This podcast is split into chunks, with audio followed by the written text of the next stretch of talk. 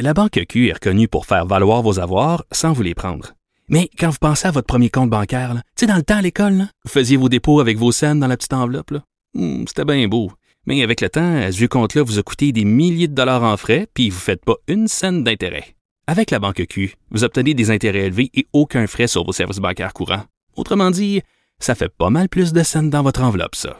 Banque Q. Faites valoir vos avoirs. Visitez banqueq.ca pour en savoir plus.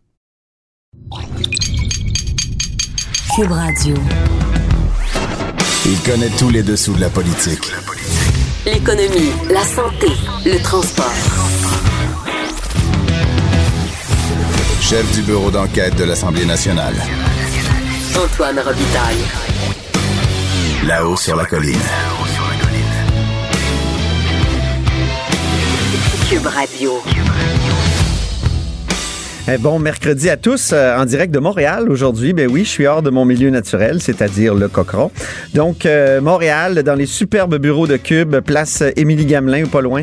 Mercredi donc euh, sur la colline ça bouge par exemple. Période de questions, Conseil des ministres et, et d'ailleurs qui dit mercredi dit jour de la chronique environnementale de Louis-Gilles Franqueur à 13h45. On va parler, il va y avoir même une primeur Louis-Gilles Franqueur aujourd'hui.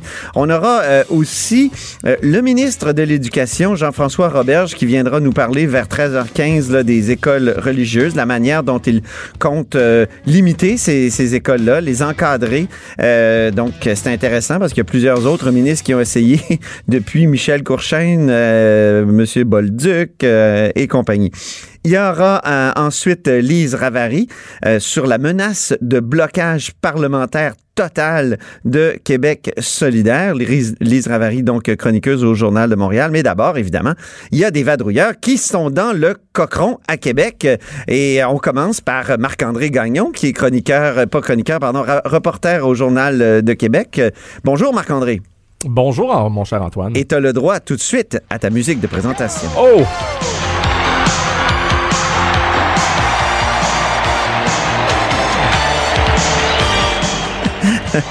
Ça y est, je suis craqué. Oui, oui, mais t'es craqué pour parler d'un sujet tellement drôle dans le fond. Ben, ben pas parce Ben, que c'est drôle qu'on rit. Hein, C'est drôle pour nous, mais c'est pas drôle pour les gens de, de Matane. C'est ça, c'est ça, je suis pas fin, parce que là, on, on sait, il y avait euh, en début de semaine des collègues qui ont travaillé sur euh, une histoire, qui sont allés rencontrer hein, les, les, les, les intervenants sur la côte euh, sur la côte nord et dans la Matanie, euh, les gens qui s'inquiètent pour la saison touristique en raison de la saga interminable des traversiers entre Matane, Bécomo et Godbout. Mais là, comble du malheur, ce matin, on a appris que le NM Sarima, ça c'est le traversier euh, qui était dans la mire de la Société des traversiers du Québec pour venir prendre la relève du FA Gauthier qui est euh, en panne euh, et en réparation en fait Ok. au, euh, au chantier des vies. Il n'est pas Eh ben un là, autre malheur, là?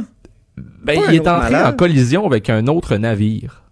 Donc, en Allemagne, le Sarima était à Hambourg Ben, il y a de cela quelques donc. semaines lorsque je vous en avais parlé. Et euh, on l'a amené au port de Coxhaven pour effectuer euh, des euh, essais en mer. Et c'est euh, vraisemblablement lors de ces, le- dans lors de, de l'un de ces essais en mer-là euh, qu'il y a eu une collision avec un autre navire. Il y a des photos, vous pouvez aller voir sur le site internet du journal. Ça semble quand même pas très, très, très majeur, mais il y aura lieu de se poser des questions sur euh, l'état de bon fonctionnement de ce navire-là. Et évidemment, ce n'est pas sans rappeler les, les deux euh, accidents qui sont survenus avec le NM Apollo, lui-même qui avait été acheté en catastrophe par la STQ au cours du mois de janvier. Ça, c'est un vieux traversier là, qui est entré en collision hein, avec les, les installations terrestres euh, du côté de Godbout, puis ensuite du côté de Matane, puis après on a décidé de, de le mettre hors service parce qu'il était trop magané finalement. Ben là, le Sarima, ce navire sur lequel tous les espoirs reposaient pour euh, question de, de ramener un service euh, fiable à la traverse de Matane Bécomo euh, Godbout, ben là vient de subir un, un autre accrochage. Mais l'Apollo, là, il, lui aussi avait pas frappé très fort euh, le quai, mais il était quand même très endommagé, peut-être parce qu'il était très vieux aussi. Est-ce que c'est c'est c'est le même type de, de, de collision pour le Sarema? Euh, ben, on n'a pas pu obtenir euh, de plus de détails sur euh, euh, la collision qui s'est produite avec le Sarima. Il faut dire que la STQ est toujours en négociation afin de procéder à l'acquisition de ce navire-là. Donc, la réponse du côté de la société d'État ce matin a été de nous dire, ben, on commentera pas un incident qui implique un navire qui, nous, qui ne nous euh, appartient pas. Ah, OK. Euh, D'ailleurs, ils n'ont jamais voulu confirmer qu'il s'agit euh, du Sarima, mais c'est un secret de polichinelle. Même le ministre des Transports, François Bonnardel, euh, a, a nommé le Sarima lorsqu'on lui a posé des questions là-dessus sur la passerelle ici à l'Assemblée nationale Ah oui? la semaine dernière. Alors voilà, et euh, donc l'accident a été rapporté par euh, un, un groupe Facebook qui s'appelle Ship Spotting Canada Ok. et euh, on a partagé les photos sur le site du journal. Vraiment, c'est à voir. Et à partir de ce moment-ci, la question qui se pose, c'est est-ce qu'on va acheter ce navire-là? Parce qu'imagine-toi donc, Antoine, que euh, le Sarima est identique au Cujac. Et, et Ah, c'est quoi le Cujac? le- Le Cujac, c'est un traversier que Marine Labrador a acheté après avoir vendu, en- après avoir vendu l'Apollo à la Société des traversiers du Québec. Donc, c'est des navires jumeaux. Et le Cajac, euh, donc qui fait euh, la traverse entre euh, Blanc-Sablon et euh, Sainte-Barbe à Terre-Neuve, euh, est resté pris dans les glaces au- pendant très longtemps au cours des dernières heures.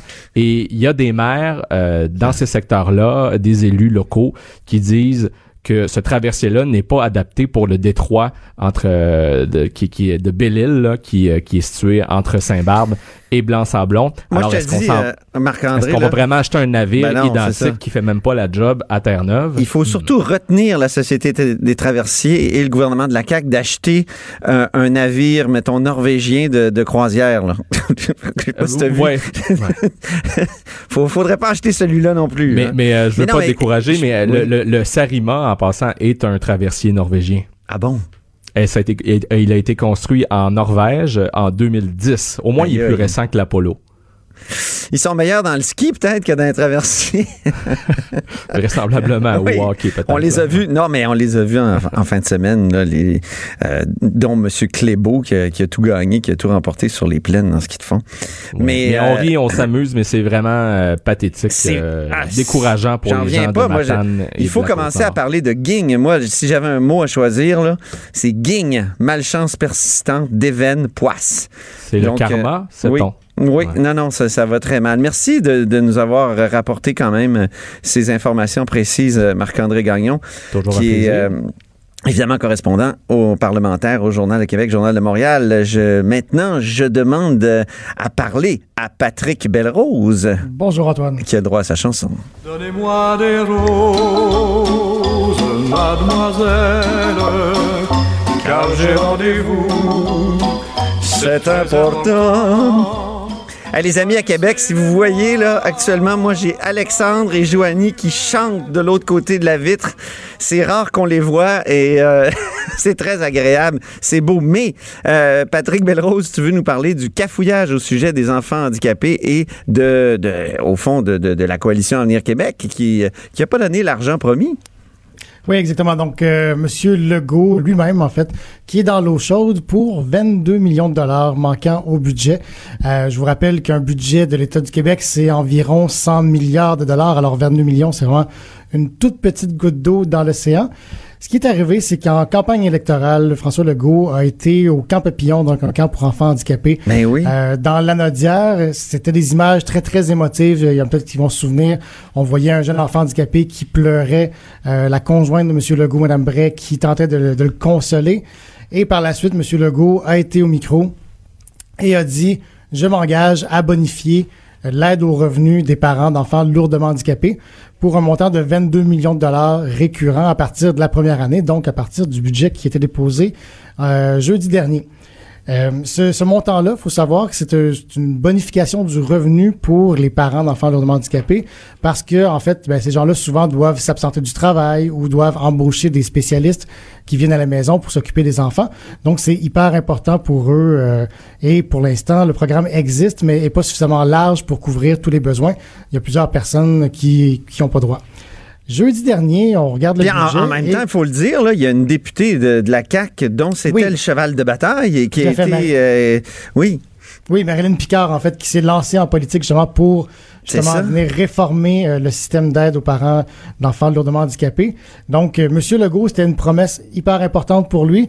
Et euh, comme, je, comme je vous rappelle, 22 millions, c'est un montant qui est vraiment pas très significatif dans un budget d'État. Donc, jeudi dernier, on épluche le budget, on regarde et on fait oh, oh il manque ce- cet engagement-là. Et d'ailleurs, ce que j'ai appris par la suite, c'est que Nathalie Richard, qui est la cofondatrice de l'Étoile de Pachot, donc un organisme qui vient en aide à ces parents-là, Oui. a été voir François Legault. François Legault lui serre la main et lui dit Vous devez être contente du budget. donc, Mme Richard euh, Non. lui, lui répond du tac au tac. ben, Pas tellement. n'est pas dans le budget, exactement. Donc, les 22 millions sont prévus, mais à partir de l'an prochain seulement. Et là, pour la suite, euh, pour la suite des choses, euh, il y, aura, il y aura de l'argent disponible, mais l'argent n'est pas là, ou pas au rendez-vous cette année. Ce qu'on nous explique du côté de M. Legault et du côté de M. Lacombe, ministre de la Famille, là, qui s'occupe euh, de ce dossier-là, c'est qu'en fait, la réforme du programme est entamée, mais pas terminée. On dit qu'on veut réformer le programme dans son ensemble pour s'assurer, en de- de revoir de fond en comble le programme et que l'argent va être versé dès l'an prochain. Par contre, les parents sont en colère parce qu'évidemment, les besoins, ben, c'est aujourd'hui. Euh, ils ont besoin de l'argent immédiatement. Donc, euh, Monsieur Legault euh, s'est fait brasser hier euh, à l'Assemblée nationale, ici au Salon Bleu. Autant le PQ que les libéraux lui ont reproché d'avoir nié une promesse ou renié une promesse. Ah, Donc, il a pris un engagement personnel, d'après ce que je comprends à ce moment-là. Oui, ben, c'est un engagement, oui et non. En fait, Monsieur Legault donc a dit, je m'engage personnellement à ce que l'argent soit versé. Trois petits points dès l'an prochain. Alors, euh, Ah oui. ce, que les, ce que les oppositions lui demandent, en fait, c'est de revoir, euh, corriger le tir, disons, et déposer l'argent dès maintenant, euh, ce que, ce que le gouvernement Legault refuse de faire. Et en plus, quand on demande à M. Lacombe, allez-vous au moins rembourser les gens de façon rétroactive, M. Lacombe refuse de s'y engager. Il dit que rétroaction, c'est un terme technique euh, qui, sur lequel il veut pas s'avancer.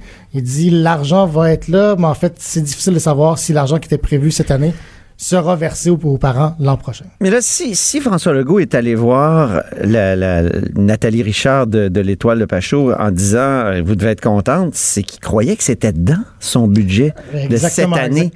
Alors, euh, C'est ce qu'on en, ce qu'on en comprend exactement. Monsieur Legault semblait pas au courant que l'argent était pas là. Euh, donc, disons qu'il y a des parents qui sont restés un petit peu surpris. Là, sur une autre station, il y, a, a un chroniqueur ce matin qui disait ah, il, y a même eu euh, passe d'armes entre euh, François Legault et son ministre des Finances. François Legault était très déçu d'apprendre justement dans le budget ou peu après le dépôt du budget que c'était pas là. Euh. Est-ce que C'est ce que- est-ce que c'est des est-ce que tu as eu écho de cette euh, cette confrontation là entre euh, le ministre et son premier ministre? On n'a pas eu confirmation, mais oui, en fait, tu cites Bernard Drinville qui Oui. nous dit que, en fait, la réforme du programme a été entamée trop tard. Moi, M. Lacombe, hier, me disait, écoutez, dès qu'on est arrivé en poste, quoi, fin octobre, on a lancé la réforme. Là, ce qu'on comprend, c'est qu'en fait, la réforme devait se faire à travers les finances et que M. Girard aurait tardé à lancer la réforme.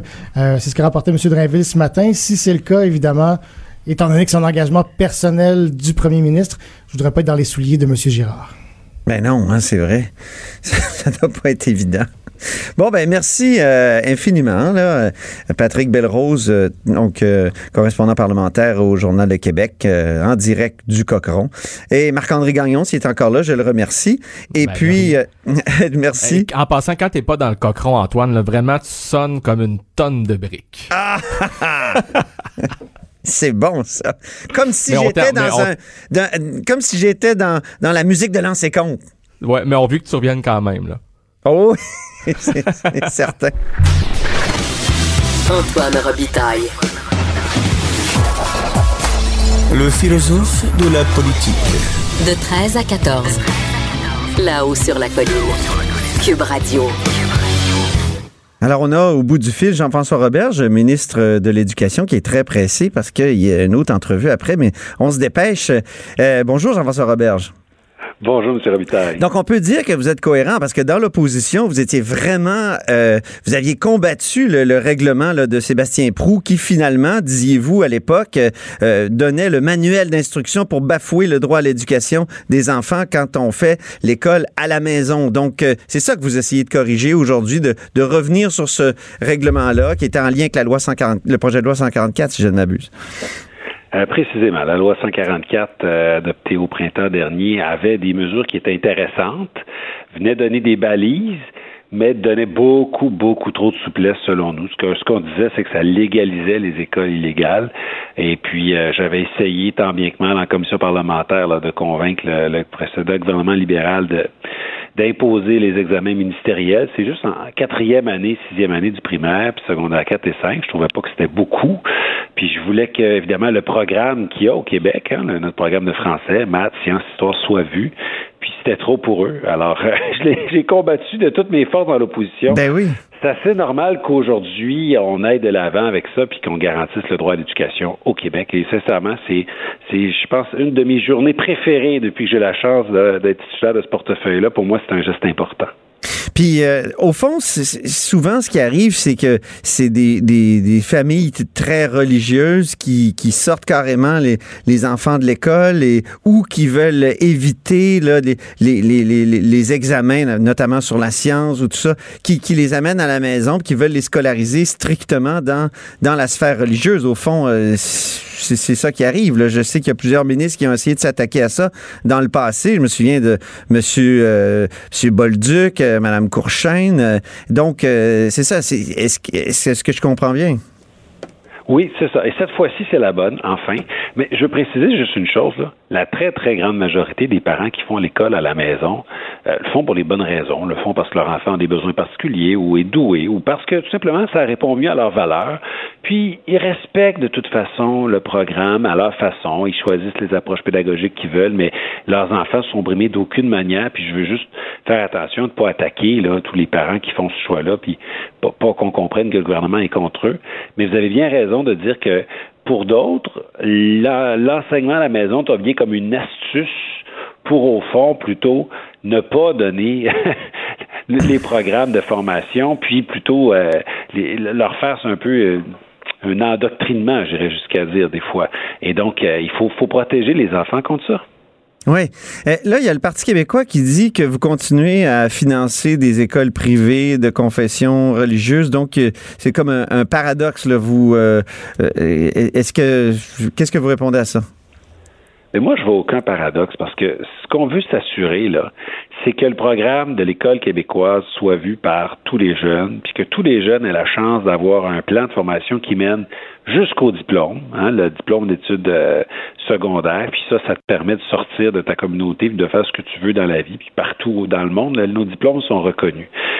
Que des parents choisissent que leurs enfants voient l'ensemble de ce programme-là, mais voient aussi euh, euh, pas trop, les, les préceptes d'une religion, puis que, euh, que les parents veulent aussi transmettre leur foi, c'est pas un problème. On s'attaque pas à la transmission de la foi, on s'attaque pas aux religions. On veut juste garantir le droit à l'éducation, puis je pense pas qu'il faut opposer ça. Ce, droit-là, là, je, sais qu'il y a des anciens euh, juifs assidiques qui ont dit dans le passé, l'État a pas réussi à garantir mon droit à l'éducation. Est-ce que c'est maintenant un droit reconnu dans la jurisprudence? Euh, je ne pense pas que la, la jurisprudence soit allée assez loin dans ça, peut-être, parce que euh, la preuve, c'est qu'on est obligé de légiférer. Euh, puis de trois façons. hein. On, on lie la loi sur l'instruction publique avec la protection de la jeunesse pour que la DPJ puisse intervenir dans les cas extrêmes. On croise les données avec euh, la Régie d'assurance maladie du Québec pour être sûr qu'on sache où sont chacun des enfants. Supposons un enfant de 8 ans jusqu'à tout récemment. S'il n'était pas à l'école, le ministère de l'Éducation ne savait même pas qu'il existait. Il ne savait pas s'il était scolarisé à la maison, il ne savait même pas qu'il existait. C'est ça. Donc, avec la DPJ, avec la loi sur l'instruction publique, avec le croisement des données avec la, la santé et avec le projet de règlement qu'on met aujourd'hui, ben là, euh, outre les autres jurisprudences, là, aujourd'hui, on vient de mettre un cadre légal qui, qui garantit vraiment le droit à l'éducation. Puis une éducation, je dirais, émancipatrice, là, c'est-à-dire une éducation qui va permettre aux jeunes de décrocher un diplôme puis de faire ce qu'il veut ou ce qu'elle veut partout dans le monde. Je reviens sur ma question euh, précédente. Au fond, vous dites, là, vous, vous colmatez l'astuce euh, qui, qui dit on va scolariser les jeunes à la maison. On va faire en sorte qu'il y ait plus d'exigences. Mais il y aura encore ce qu'on a appelé dans le passé des écoles euh, religieuses illégales. Ben, il y a, il y a- je veux juste préciser, il y a d'écoles subventionnées, religieuses ouais. qui ne sont pas illégales du tout, du tout. euh, qui voient le programme. Il n'y a pas d'école religieuse illégale subventionnée, hein, d'aucune manière. Là. Celles qui sont subventionnées, c'est parce qu'ils voient tout le programme. Euh, ils utilisent des manuels approuvés par le ministère, puis les profs ont un brevet d'enseignement, puis sont passés par des universités québécoises de devenir enseignantes. Il y a euh, cependant des endroits que j'ose à peine appeler écoles, là, disons des centres religieux, qui accueillent des jeunes 15 heures, 20 heures, 30 heures semaine, puis qui leur donnent bien peu de connaissances autres que la religion. Ben, ces endroits-là, qu'on pourrait appeler des écoles illégales, ne peuvent exister que parce que les parents font le choix d'envoyer leur enfant là. Et c'est ça qu'on vient régler aujourd'hui. Parce Ah que oui. le parent, pour envoyer son jeune là, c'est faut qu'il faut qu'il prétende faire l'école à la maison. Ah, OK. Et nous, on dit attention. Vous, vous, vous, vous prétendez faire l'école à la maison, ben vous devez nous montrer votre projet d'apprentissage. Vous devez nous prouver que vous suivez le programme en matière de français, sciences, histoire, géo, etc. Puis dans ces conditions-là, ça m'étonnerait que le jeune puisse passer 30 heures semaine à apprendre simplement une religion, parce que là, écoutez, le programme, c'est quand même exigeant. Donc voilà, voilà, euh, c'est un peu complexe, mais en même temps, euh, si ça avait été simple, ça aurait été réglé il y a longtemps. On est très fiers aujourd'hui d'avoir trouvé cette, euh, solution-là pour, pour les jeunes. Vous auriez-vous fait l'école à la maison avec vos enfants? Euh, ben écoutez, moi je, j'étais bien heureux euh, à enseigner à tous les enfants. Oui, c'est ça. Vous, vous étiez prof, mais, euh, c'est- oui. J'ai enseigné moi-même. Mais j'ai aucun problème hein, avec euh, l'idée même que des parents fassent l'école à la maison. C'est un droit qui est reconnu partout en Occident. Puis aujourd'hui, on vient pas limiter le droit des parents de faire ça. Là, on vient donner des balises pour protéger les enfants de certains euh, peut-être qui voudraient abuser, là, mais c'est euh, c'est- c'est pas contre l'école à la maison. Je connais des gens qui le font et qui le font bien. Très bien. Ben, merci beaucoup, Jean-François Roberge, ministre euh, de l'Éducation, et on vous libère pour la prochaine entrevue. Merci, à une prochaine fois. Merci, au revoir.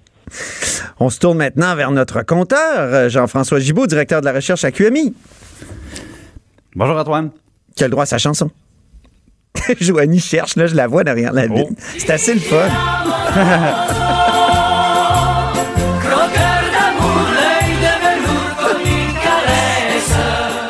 notre compteur qui va nous parler du rapport d'impôt unique aujourd'hui. Il y a une étude qui a été produite là-dessus par l'IRAI ou l'IRE, je sais jamais comment le dire. euh, Ben oui, ben L'Institut de on- recherche sur les indépendances, là, euh, créé par, euh, par notre grand patron, euh, Pierre-Carl Pelado. Exactement, ben une, une contribution euh, très intéressante et qui tombe bien.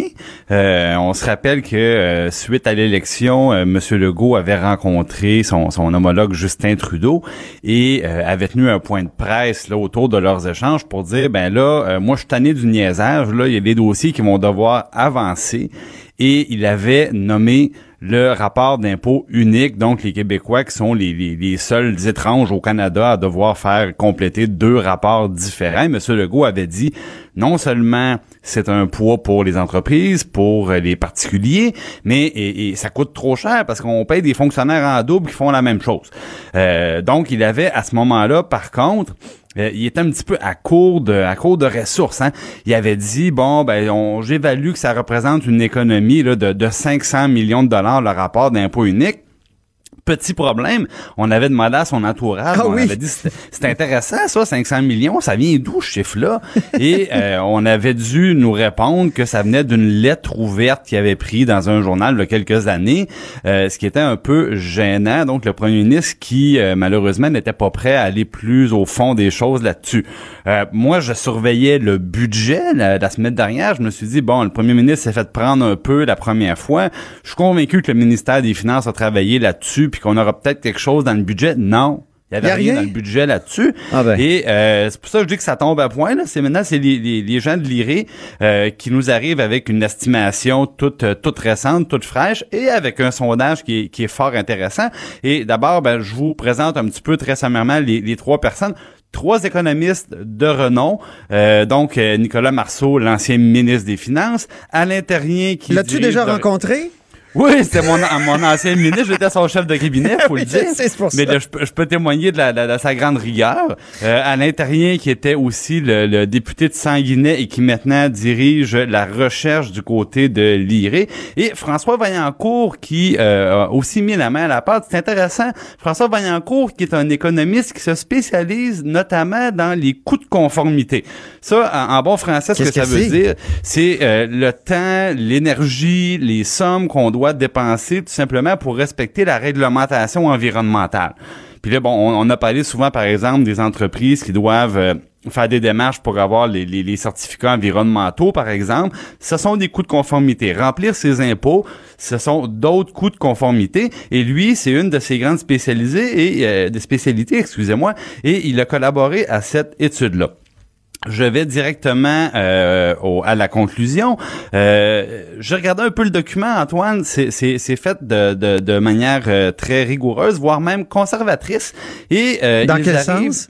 Ben dans le sens que M. Legault, lui, son 500 millions dans le fond, c'était trois études anciennement publiées qui arrivaient en moyenne à une économie de 500 millions eux, ils nous disent l'économie pour le gouvernement, en fait, les gouvernements, Québec et Ottawa, serait de 287 millions, donc c'est beaucoup moins. Mm-hmm. Mais ils disent on a quand même chiffré ce que ça représente comme économie dans les poches des particuliers qui font leurs impôts et dans les poches des entreprises qui doivent faire leurs impôts.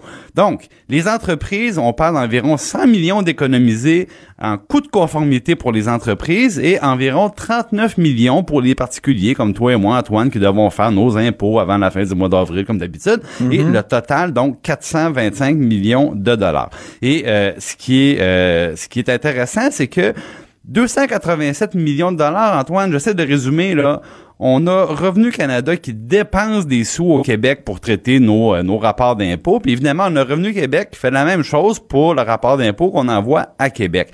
Ils se sont penchés là-dessus pour constater qu'il y a environ 56% de ce qu'ils dépensent, ces deux agences-là, c'est pour payer des gens qui font la même affaire, ils font exactement la même chose.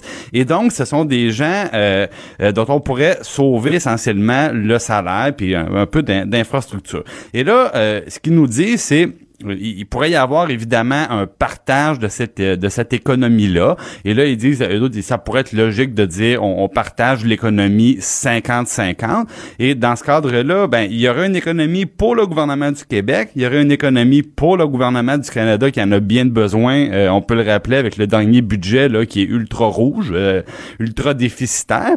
Puis il y a une économie intéressante pour les citoyens puis les entreprises. Donc euh, c'est une belle démonstration comme quoi les gouvernements intérêt à s'entendre euh, à ce sujet-là. Puis ça nous fait des, des chiffres à jour. C'est intéressant parce que, rappelle-toi Antoine, moi j'avais essayé... euh, j'avais essayé tout simplement de savoir auprès des deux agences un peu c'est quoi votre coût, ça vous coûte comment traiter une déclaration d'impôt? Ouais. et euh, après avoir cherché plusieurs jours, on m'a tout simplement répondu jamais que- eu la réponse, je me souviens. Ils, ils m'ont essentiellement dit que c'était pas de mes affaires ou, ou que ça dans, dans l'autre cas que ça n'existait pas, ce que je n'avais pas trouvé très rassurant.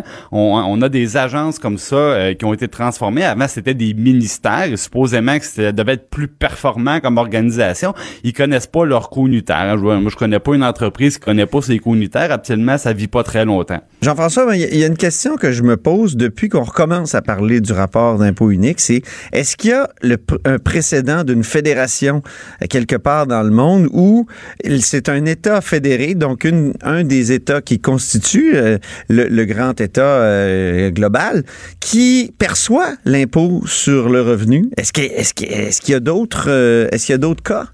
Et Ben, c'est c'est rare j'ai évidemment. demandé à le- plein le- de spécialistes, puis bon, il paraît qu'il y a des, des trucs en Suisse. euh, Ouais, il y a ça. certaines f- fédérations, confédérations où ça se fait, mais qui- c'est pas, euh, ça, c'est pas courant. Non, c'est c'est même très rare et peut-être que ça pourrait être un, un- un- sujet d'étude d'ailleurs nouveau pour un petit peu regarder comment ils ont pu partager les, euh, les économies. Mais ça évidemment c'est dans l'hypothèse où ils ont déjà effectué le travail chacun de leur euh, chacun de leur côté. Euh, effectivement, on m'avait parlé peut-être d'un cas en Europe, en mais j'ai euh, je peux pas dire que je l'ai regardé là euh, et je suis pas en mesure de donner des détails là-dessus. C'est ça, c'est ça. Mais en tout cas, dans, dans l'étude, ce que j'ai vu, moi, c'est que il y a quand même un précédent important euh, au Canada, c'est-à-dire que euh, l'entente relative à l'administration par le Québec de la partie 9 de la loi sur la taxe d'assises, ça veut dire que c'est le Québec qui perçoit euh, les, les- la TPS au- sur le territoire du Québec. Donc ça, c'est Ben oui, ça, ça, c'est un on- précédent important. Il, il faut, il faut le, il faut le rappeler. On parle là, on parlait d'impôts.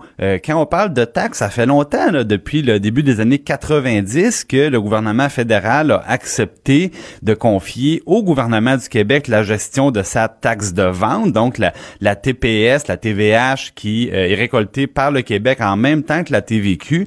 Il y a une belle grosse économie qui a été réalisée, puisque le fédéral fait, c'est qu'il il envoie tout simplement un chèque de 145 millions de dollars au gouvernement du Québec pour s'en occuper et lui, euh, à ce moment-là, n'a plus, euh, n'a plus à le faire. Donc, si ça faisait l'affaire de tout le monde quand on parlait de gérer euh, les taxes à la consommation, ben, on, on, peut se demander pourquoi que la même logique pourrait pas s'appliquer quand on parle d'impôts. Ben oui, exactement. Bon, ben, notre compteur, je vous remercie. C'est toujours un plaisir, Antoine, et puis le, le, le, on t'attend dans le cochon de demain. Oui, merci de garder euh, bien chaud que, et, et, bien odorant comme d'habitude. Ah, je, je, vous confirme qu'on s'en était occupé là. Il fait chaud. Donc c'était Jean-François Gibault, directeur de la recherche avec Mi, toujours un plaisir. De 13 à 14. Là-haut sur la colline. La politique autrement dite. Cube Radio. Alors, on est de retour à la haut sur la colline euh, et on va rejoindre Lise Ravary dans sa forêt. Bonjour, Lise Ravary, chroniqueuse au Journal de Montréal. Bonjour. Hey, hier, en parlant de ma forêt, ouais. je m'en venais du village et j'ai vu un troupeau euh, de chevreuils. Il devait y en avoir au moins 50. Il ah, était oui? à peu près à 20 pieds de moi. C'est vrai? C'était extraordinaire. Et sais-tu qui j'ai à côté de moi actuellement, Lise? J'ai Louis-Gilles hein? Franqueur à côté de moi. Oh, ben Louis-Gilles, il va quand même... Il, il faut pas parle, lui dire que t'as vu des chevreuils, il va aller tirer. Ouais, Là, ouais, t'exagères. ben, tu dirais pas où je reste. OK. Sa chasse n'a pas été bonne cette année, en plus. Pas dans non, mon cas. oh. Ouais, c'est ça. Hein? Pas dans- ça que j'ai bonne. Elle a été bonne? Ah oui, OK, OK, je Ma pensais. fille, mon gars et moi, on, a fait chacun notre chevreuil. Bon. Mais on les admire tout le reste de l'année, par exemple. Ben, non, mais c'est même... Moi, je, je suis pas contre la chasse, là. Je, je- vraiment pas. La Ben non, chasse, mais évidemment, euh, dans Je les, dans taquine les Louis-Gilles respects, parce que je trouve que c'est un écologiste paradoxal à certains égards. Non, moi, je pense que les gens qui font de la chasse responsable, ça fait partie de l'écologie. Exactement. Eh bien, est-ce Oui. que le- euh, la question donc que je vais te poser, c'est est-ce que Québec solidaire fait de la chasse responsable avec le gouvernement en disant qu'ils Oh, vont faire me, un, je me doutais que allais essayer un de... de- blocage systématique? Hein? Écoute, je, je, je t'avoue que quand j'ai entendu les commentaires euh, de Manon Massé, euh, je, je me suis dit, dans un, de, un des bons mots de Jean-François Lisée, et dans sa vie, à date, il y en a beaucoup, là. Oui. Mais un, pour moi, des plus drôles, c'est quand il a appelé euh, la, la direction de Québec solidaire le Politburo. Ah oui, ah oui. J'avoue que celle-là, je, je, je l'avais trouvée très bonne. Un petit côté soviétique, là. un petit côté soviétique. Et quand on vient dire à la population Oui. qui a élu, dans les règles de l'art, un gouvernement euh, qui a une opposition, c'est normal. Eux, c'est la deuxième, c'est parfait, ils ont un rôle important à jouer. Mais quand on vient dire nous allons faire obstruction à votre programme parlementaire, là, j'ai un sérieux problème. Ai-je raison? Ben, elle en a reparlé ce matin à la période de questions, puis on t'a sorti l'extrait juste pour toi, euh, Lise Ravary. On peut écouter donc Oui. euh, l'échange entre Manon Massé et François Legault ce matin à la période de questions. D'ici le 1er octobre 2020, M. Legault doit absolument fermer le chapitre des énergies fossiles et il doit présenter un plan crédible qui permette d'atteindre des, des cibles crédibles pour réduire les émissions de gaz à effet de serre. Oui, c'est ça. Ça, c'était, c'était hier, effectivement. j'ai fait erreur, là. Mais euh, ce matin aussi, il y en a été question. Ils sont, ils sont revenus là-dessus, puis ils ont comme menacé le gouvernement une fois de plus. Voilà, voilà. Alors, cette idée de menacer le gouvernement de d'interrompre ou de, de, de chahuter, ou je sais pas comment ils vont faire ça, ils veulent faire ça, moi, je trouve ça profondément antidémocratique. Que cette, vision-là de la temps. vie publique me me, les gens ont voté. C'est un gouvernement élu dans la légitimité. Pourquoi on l'empêcherait de répondre aux souhaits de la population? Parce que c'est ça. Les En gens même- veulent. En même temps, faisons-nous l'avocat du diable. Il y a des filibusters, ça existe depuis euh, très longtemps. Là, la question que je me pose, moi, c'est comment ils vont faire à 10 pour bloquer tout y l'agenda gouvernemental. J'avais des, des gens du Parti québécois euh, hier qui me disaient à 50, on a déjà eu de la misère euh, à, à- à mettre des bâtons dans les roues de- du gouvernement de Jean Charest. Donc, euh, c'est c'est ça, c'est une. Il y, y a la faisabilité qui est, qui est pas évidente. Puis, et d'autre part, ben ça, c'est vrai, les filibusters, ça existe. C'est pour faire Oui. entendre les oppositions. Oui, mais les filibusters, dans la plupart des cas, ça touche à. euh, si on prend par exemple aux États-Unis, à Ottawa, il me semble qu'il y en a souvent à Ottawa des filibusters. C'est c'est sur euh, un, un projet de loi. Là, c'est pas sur un projet de loi, c'est sur une politique. C'est pas juste on n'aime pas le projet de loi 17 et puis on, on, on- va chahuter pour que pour qu'il échoue. Ça, c'est dans la norme. Absolument aucun problème.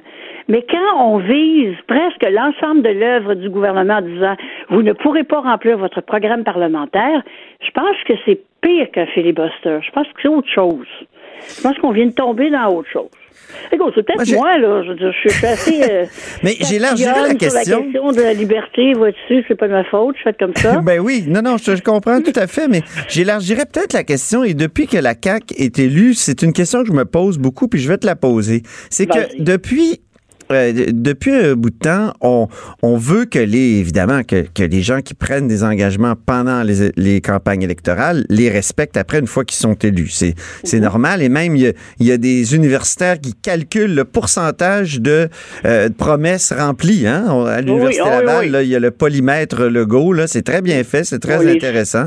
Et en même temps, on réclame tout, on dit tout le temps, ben attention là, euh, obtenir un mandat électoral, c'est pas régner en maître sur la démocratie, sur sur la société, c'est que pendant pendant les quatre ans là, euh, y a pas, on n'a pas élu un roi là, et qui, non, qui- non, non, non. il faut qu'il écoute. C'est pas, il y a- François Legault n'est pas Louis XIV. non, c'est ça. il y a- mais il y a comme une tension euh, démocratique qui me semble de plus en plus forte. C'est qu'on on a des moyens aujourd'hui de manifester qui sont presque illimités avec les médias sociaux, évidemment avec les manifs. On le voit en France avec les gilets jaunes.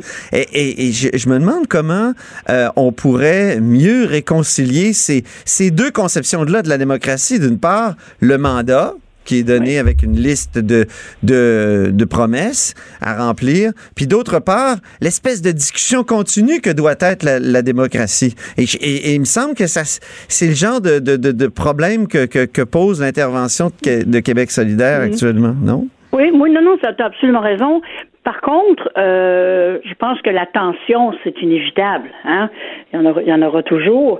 Mais je, je- je fais peut-être un- une exception, euh, une exception, un cas de, de, de, de Québec solidaire qui, euh, tu sais, ces gens-là, ça fait pas si longtemps que ça que dans leur euh, dans leur programme, euh, euh, ils proposaient euh, de contrôle étatique des médias, euh, contrôle étatique des banques. Euh, écoute, je me souviens à un moment donné, une des énièmes versions de leur programme, ils allaient enlever les panneaux d'affichage le long des routes. Mais ça, c'était pas des engagements électoraux. Non, non, non, c'est- c'était pas des engagements électoraux. hein. Mais comme on dit, euh, je, ah non, je peux pas dire ce mot-là devant toi. Ah zut. Non, il y a des choses qui sont interdites. J'allais dire Oui. Ah! mindset, mais je ne dirai pas. État d'esprit? pour mon oncle 101 et je dirais état d'esprit. Ah, c'est beau! Oh! Très beau. hey, Lise, j'ai- Louis-Gilles euh, Francaire qui, qui, qui est à côté de nous et qui voulait réagir à un aspect de, de ce qu'on vient de dire. Oui. Euh, ben, bonjour Lise. Bonjour, Gilles. Ben, ce que j'ajouterais, c'est que justement, le problème que vous posez entre l'élection, entre deux élections, comment les citoyens peuvent-ils avoir droit non seulement à la parole, mais Ben, de, ils l'ont. de participer Ils ont aux le droit. décisions. Oui, Ouais. mais de participer aux décisions publiques. C'est en fait les mécanismes de démocratie directe qui sont trop limités au Québec. En environnement, on a le bureau d'audience publique sur l'environnement. Ça sert à ça. Mhm. Si vous regardez les confrontations juridiques qu'il y a eu dans l'Ouest à propos des pipelines et de tout, tout se règle devant les tribunaux. Au Québec, il y en a très, très peu. La différence ici, il y a une place pour parler. Les citoyens peuvent prendre la parole et puis compter sur des arbitrages du débat public par des personnes neutres indépendantes. Si Legault à Québec décidait, par exemple, de faire euh, une audience générique sur les changements climatiques. C'est-à-dire de se- permettre aux citoyens de se prononcer sur les politiques, puis de faire en sorte qu'il y ait un arbitrage neutre de toutes les propositions, puis de se dire, là, on va se poser une seule question, où est l'intérêt public? Pas l'intérêt partisan d'un tel ou Oui, d'un ça. Parce que ça, c'est une ça change complètement le débat Ça là, quand changerait on établit ça complètement comme le débat. C'est intéressant parce que de, de, de plus en plus, on veut que les politiciens respectent leurs promesses, mais souvent, ils sont pas élus grâce à ces promesses-là. Non. Qui voulait des maternelles 4 ans? Ah, qui qui, qui, qui voulait de- du troisième connais- lien? je- Peut-être, oui, à Québec, certaines... Exact. Puis membre qui, de- qui, mais- qui- qui voulait de mettre les gars du taxi sur, le- sur euh, la banqueroute? Tu sais, je, vois, je vois ça dans le moment. Moi, j'entendais des gens ce matin, ils me disaient, j'ai voté pour la CAQ, mais je trouve ça horrible que ce parti-là fasse ça à des gens. Ouais, Alors ça. donc, euh, c'est sur Ouais, des questions... c'est les libéraux qui ont commencé. C'est eux qui ont fait le lit. Là. Oui, c'est peut-être nos, fait, nos mais- mécanismes démocratiques. C'est, Mais c'est le mécanisme, c'est un sont débat. insuffisants. Ouais. Euh, C'est de Mais il y faire en a des vrais beaucoup de- débats en fait, il y publics en a- bien Il y en a quand même un certain nombre qui sont bon. On a la parole. euh, certains peuvent aller chercher l'attention des médias. Il y, a, il y a les commissions parlementaires. Bon, vous savez, les connaissez mieux que moi. Et est-ce qu'on peut se poser la question est-ce que les gens participent assez aussi? Oui, puis est-ce que les gens ordinaires participent assez? Puis c'est ça, c'est ce je veux dire, les gens- moi, c'est ce que j'aime des sondages, c'est que souvent ça, on pige au hasard. hein? C'est pas nécessairement des experts, des spécialistes, parce qu'une démocratie d'experts, ça serait, euh, ça serait, ça serait pas euh, une démocratie, ça serait une technocratie. Donc, c'est intéressant qu'il y ait des sondages pour nous amener ailleurs, à un moment donné, des, pro- des, des, des, des- ou, ou du côté des, des priorités de, des, du, du monde ordinaire. Hein? Et ça, ça c'est, c'est important, qui sont pas nécessairement des experts, des gens très Mais tu peux avoir des mouvements de foule qui résistent pas à une analyse de qu'est-ce qui est l'intérêt public. Oui, voilà. Et ça, Ben, là, je pense que le, le printemps étudiant, c'en est une, une, Oui. une, une démonstration. Ben moi, le lynchage, que ce soit à l'époque du western, euh, où on pendait les gens au bout du village, qu'on les roulait dans le bitume avec les plumes, bon, euh, je trouve qu'en démocratie, euh, si le poids du peuple, même à ça, faut qu'il y ait des contrepoids. Et c'est là que le débat public, arbitré par des gens vraiment indépendants, ça fait la différence. Parce qu'il Ou faut... peut-être, moi j'aurais des sondages, des sondages délibératifs. Tu, tu fais un premier sondage traditionnel, puis dans un deuxième temps, tu réunis une partie de l'échantillon euh, sur la question que tu, que tu veux traiter. Puis là, tu as, le reflet de l'opinion publique si elle était un peu mieux informée. Et, et ça se fait aux États-Unis, euh, ça, ça, ça, ça- ça se fait par des, des, des- des- En tout cas, je trouve c'est plus intéressant évidemment que des, des focus groups. Ce ne sont pas des focus groups. Ah, focus L'échantillon groups, est énorme. Et Ben là. Ça demande focus des group, mécanismes c'est- trompeur. Ouais. Ouais, Ça demande des ça. mécanismes superficiels. Ah tu, ouais. peux, tu, peux di- tu, tu peux douter Ah beaucoup. oui. À moins que ça soit institutionnalisé, Lise, Quoi? euh, Qu'est-ce qui serait institutionnalisé? ben, les, euh, le sondage délibératif. Ah, écoute, ça pourrait l'être. Ça pourrait l'être. Pourquoi pas? Pourquoi pas? Mais délibératif, parce que le sondage tout seul comme ça, brut, fret net sec, là. Ah, des fois, on répond à des ça questions. euh, généralement plus de questions que de réponses. c'est ça. on- Ou, ou ça dit simplement Les gens répondent à la est- question en deux bouchées du souper. là. Oui, ou ça donne simplement l'état de, du manque de connaissance de la population sur une question. Ouais, c'est ça. ça, oui, c'est- souvent, malheureusement. ouais. C'est décourageant. Hey, merci Parce beaucoup, la base, Ravary. c'est le monde qu'il faut qu'il demande ces choses-là. Merci beaucoup, Lise Ravary, euh, sur cette, cette discussion qui Lise, est dérivée sur la Faites démocratie. attention à vos beaux chevreuils, là. Préservez-les. oui. On va peut-être aller les chasser. Ah non. Non, Pas- ok, pas le correct. temps. faut les garder pour Louis-Gilles. Merci encore, Lise Ravary. Lise est chroniqueuse au Journal de Montréal. Euh, Après la pause, on continue de discuter avec Louis-Gilles Francaire parce qu'on a déjà commencé. Chef du bureau d'enquête de l'Assemblée nationale. Antoine Robitaille. Là-haut sur la colline. Donc là, on va faire ta chronique euh, environnementale. Louis-Gilles, on a déjà commencé à parler. Donc Louis-Gilles Francaire, euh, euh, ancien journaliste, euh, ex-vice-président du PAP, du BAP, et donc du PAP, pardon, qui est expert en environnement, évidemment. Et là, il va nous parler, justement, euh, d'une étude sur les coûts d'adaptation au changement climatique. Puis moi, je résumerai s- ma première question en disant, ça va coûter cher, les changements climatiques, d'après l'étude dont tu vas nous parler. On a beaucoup parlé des changements climatiques, du problème. Ouais. Les gens voient beaucoup moins qu'est-ce que ça va coûter. Et ça, il y a peu d'études là-dessus. Euh, il y a eu la grande étude de M. Stern il y a une quinzaine d'années, euh, un des grands financiers euh, et argentiers du Royaume-Uni, qui avait dit que ça coûterait plus cher réparer que si on investissait pour en prendre le contrôle du phénomène des changements climatiques à l'échelle planétaire. Ah oui, OK. Et Là, euh, voyez-vous, entre la connaissance puis le fait qu'on bouge pas, il y a une espèce d'hiatus. On est tous conscients que les changements climatiques, c'est un problème, ça va devenir grave, mais on bouge pas. Il y a des gens qui sont pas conscients. Ce qui manque, il y a des gens ben, qui ce qui refusent manque entre cette- les deux ouais. pour nous faire passer à la cohérence, c'est de comprendre que ça va nous coûter si on bouge pas. Mhm. Et ça, ce genre d'études comme celle-là commence à nous pointer de façon concrète le coût du déni Mhm. ou de l'inaction.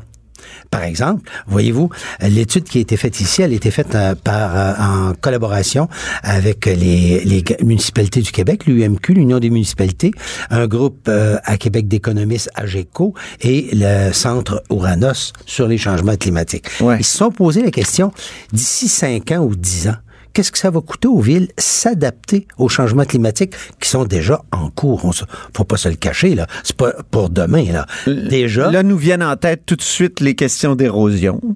Euh, mais quels sont les autres problèmes? Parce que l'érosion, on- mettons le quai de Gaspé qui part, euh, euh, pas de pas de Gaspé, pardon, de Percé. Ça, c'est les grandes infrastructures provinciales. C'est ça. Mais les autres, se sont consacrés uniquement au, oui, au municipal. L'approvisionnement en eau potable, Ah la gestion des prises d'eau, euh, le système d'égout et le traitement des eaux, ça, ça va être le plus cher. Le verdissement et l'aménagement des infrastructures vertes, si tu as trop d'eau qui rentre puis que tu n'arrives plus à la traiter, on peut la faire rentrer dans le sol au lieu de l'envoyer à l'usine d'épuration? Ah oui. Ça, c'est fondamental, mais ça suppose une modification de nos villes. Ça veut dire, par exemple, les stationnements. On peut-tu tous les rendre perméables au lieu qu'ils soient imperméables pour que l'eau rentre dans le sol?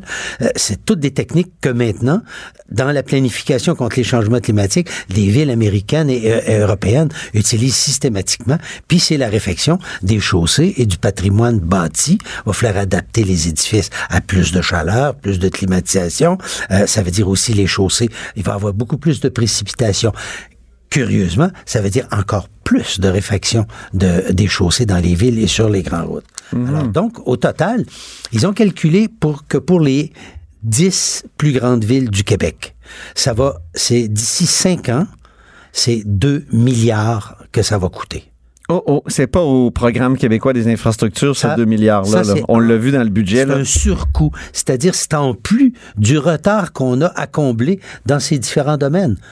Parce que, par exemple, les usines euh, d'épuration, à bien des égards, sont sous-dimensionnées. On a eu 63 000 surverses l'an dernier parce que les équipements d'épuration ne sont pas conçus assez gros pour prendre le volume d'eau. Mais là, avec le volume d'eau additionnel qui s'en vient, faudrait ajouter. Ça me fait penser à l'échangeur de l'Acadie ici à Montréal où euh, qui, qui, qui est- il était pas si tôt terminé euh, d'être euh, complètement rénové il y a quelques années que déjà il débordait puis ça, ça devenait une sorte de piscine très dangereuse pour euh, les voitures. C'est effectivement un bon exemple. Et ils disent que pour le Québec, eh bien, si on peut, les dix plus grandes villes, ce serait 2 milliards, et c'est un autre 2 milliards pour les autres municipalités plus petites du Québec. Donc, c'est une facture de 4 milliards à envisager sur un horizon de 5 à 10 ans. C'est, c'est pas des petits chiffres, là. Et euh, pour l'eau potable, ça c'est moins pire parce que il va falloir repositionner beaucoup euh, plusieurs des euh, prises d'eau municipales. Par exemple, si le fleuve, à cause de l'évaporation, à cause peut-être même du creusage du Saint-Laurent qu'on veut faire, euh, il va rapetisser, la pollution va se concentrer, le traitement va être plus dispendieux à faire. Si vous les contaminants sont plus concentrés, ça coûte plus cher à traiter et vous allez être obligé d'allonger les conduites d'eau pour aller chercher plus loin dans le Saint-Laurent. Alors ça, on prévoit que ça va être à peu près 100 millions sur 5 ans. Il nous reste euh, deux ou trois minutes. Est-ce que je, est-ce que je peux aborder un autre sujet? Allez-y. OK. Il y a, il y a deux fils de ministres euh, de la coalition Avenir Québec, du gouvernement euh, Legault, euh, qui sont montrés très déçus publiquement de, euh, du, du budget de, de leur papa.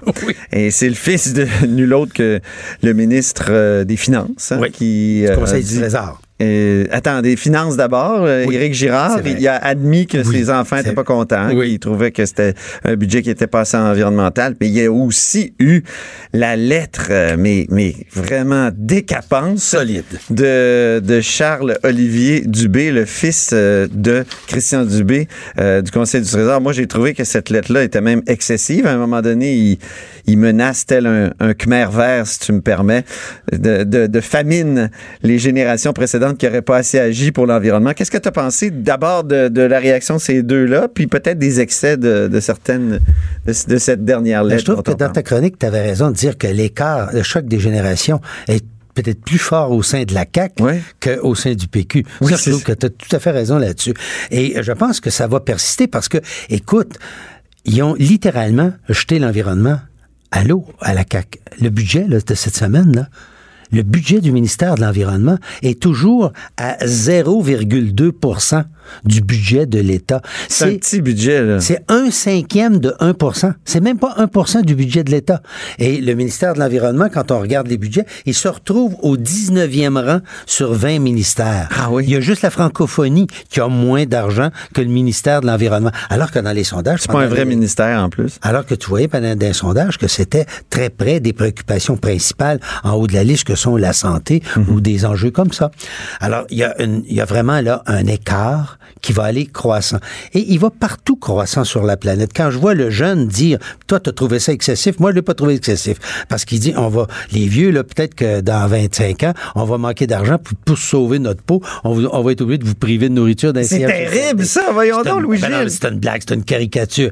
Sauf que, qu'est-ce que, est-ce qu'on fait mieux pour nos vieux dans le moment? C'est menacé de famine. Oui, oui, non, je comprends. Non, non, on fait mieux pour nos mieux, euh, nos vieux actuellement. ben oui, ils ont de la bouffe texturée. Oui, c'est ça. Ils ont du manger mou, au moins. Là, ils vont peut-être lui couper le manger mot. Mais une chose est ah, mais c'est terrible de dire ça, moi, je trouve. En tout cas. Moi, je pense que c'est une façon de dire vous allez avoir un coût à payer. Tu sais, à, présentement, à l'échelle de, la planète, là, les juristes parlent de, de faire un crime contre l'humanité. Oh. Cube Radio.